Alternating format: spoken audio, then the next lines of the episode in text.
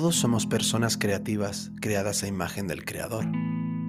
Está integrado en nuestro papel como humanos, independientemente de que seamos médicos, contables, músicos o empresarios. Incluso la primera tarea de Adán, después de ser creado, fue crear nombres para los animales. Está muy claro en la Biblia que los cristianos deben ser intrínsecamente creativos, y creo que los más creativos, pero ¿Qué significa realmente ser creativo? Recientemente estaba ocupándome de mis asuntos y Dios me detuvo de la nada y me dijo, la creatividad se define por el riesgo. Realmente me cogió desprevenido, pero cuanto más pensaba en ello me daba cuenta de que esta afirmación no podía ser más cierta. La creatividad, por definición, consiste en hacer algo nuevo, Siempre que hacemos algo nuevo existe la incapacidad de predecir completamente el resultado con confianza. Es decir, hay un riesgo. Por lo tanto, como creativos que somos todos, inevitablemente tenemos que asumir riesgos para hacerlo. Es intrínsecamente imposible ser creativo sin riesgo. ¿Estamos jugando a lo seguro y perdiendo la recompensa? Lamentablemente creo que se puede decir que en la cultura actual no se nos conoce por ser innovadores y arriesgados, somos más bien conocidos por imitar lo que el mundo produce que en el pasado. Antes éramos líderes que rompían las brechas entre lo cristiano y lo secular, a través de la belleza creativa. Hoy en día, sin embargo, nuestros sectores se esfuerzan mucho por evitar ofender o agitar a nadie con lo que creamos y la forma en que ministramos. Si hacemos algo inesperado, nos arriesgamos a que la gente deje la iglesia o no compre nuestros discos. Los sellos raramente quieren invertir en nuevos artistas o nuevos sonidos porque es arriesgado económicamente dirigirse a otros grupos demográficos que no sean su perfil de marketing específico.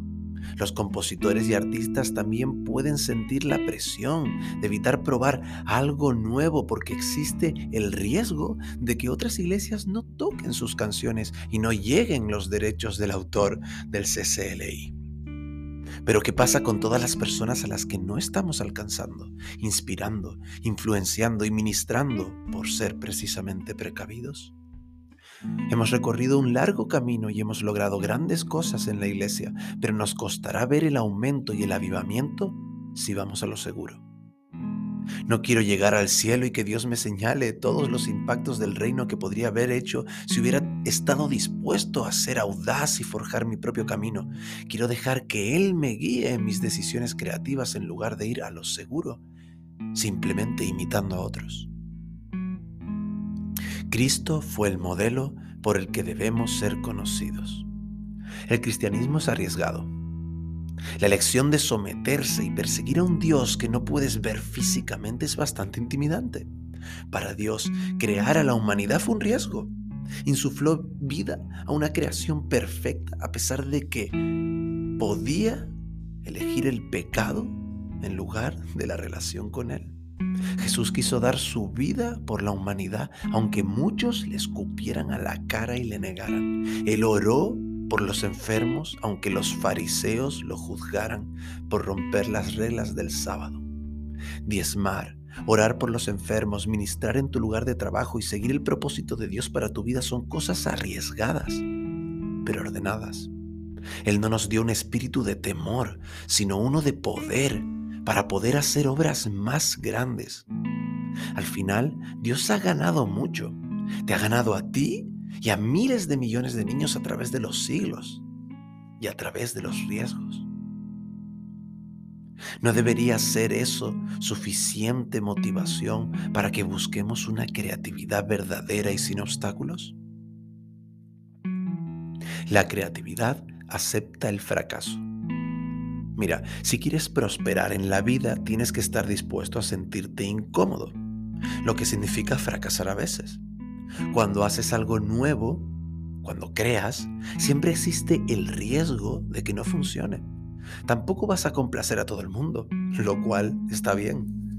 Cuando Elon Musk fue entrevistado sobre su empresa en 2005, declaró, el fracaso es una opción aquí. Si las cosas no fallan, no estás innovando. ¿Y si fuera un pastor el que hablara de su iglesia? Un sello discográfico hablando de sus artistas, un pastor de alabanza hablando de su equipo, un Dios hablando de sus hijos. No, espera, es mejor crear y fracasar que no crear. Tenemos que innovar por el bien del reino, porque es un ingrediente necesario para el progreso. Dios quiere que todos vengan a Él y nuestra música tiene el poder de ayudar a ese fin. Rodéate de personas que avanzan. Estar en un entorno que fomente la exploración es necesario para fomentar los sentidos que están en sintonía con la creatividad de Dios. Si vivimos con muros, lo más probable es que no experimentemos a Dios en su plenitud.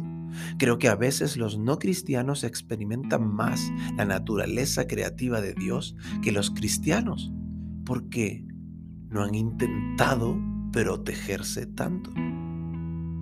Tener la mente y la mano abiertas permite que Dios se mueva en nuestras vidas como nunca antes lo habíamos visto. Busca personas que hagan las cosas de forma diferente a la tuya y deja que te inspiren a ser creativo.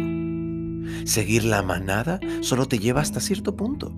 Necesitamos tomar nuestros territorios y eso empieza con cada uno de nosotros.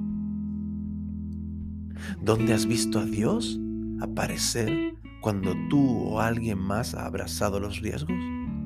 ¿Qué significa para ti la creatividad?